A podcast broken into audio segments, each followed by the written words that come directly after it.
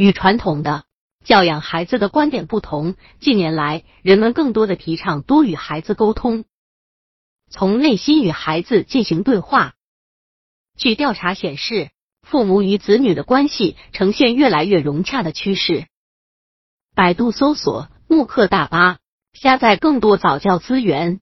但是传统教育的方法在我们这一代还是存在的，毕竟现在还是一个过渡时期。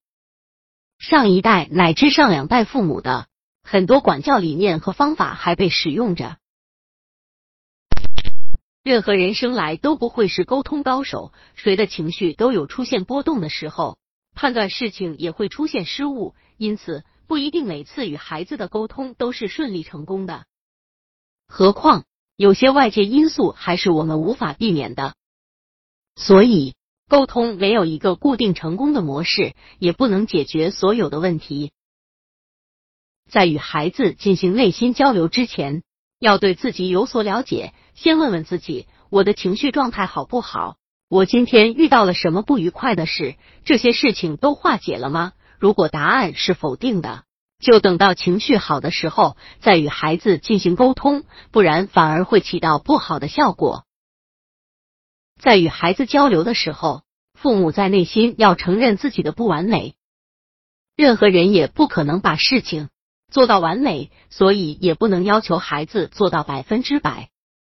作为家长，也要时常反省自己，不管年龄多大，经历多少，都还要成长。所以。在每天观察孩子变化的时候，看看自己反省了没有，是不是还在成长？如果你停滞了，读不懂孩子的心是正常的现象。给孩子足够的独立空间。人与人之间既需要沟通，也需要独处。孩子也一样，沟通会得到外部的支持，但思考才能有更大的潜力。另外。在与孩子进行亲子交流的时候，家长要明白，每个人的交流方式都是不同的。每个家庭、每个人都有自己的沟通方式，而与你有血缘关系的孩子交流，最关键的是对孩子的爱，与孩子在内心进行交流。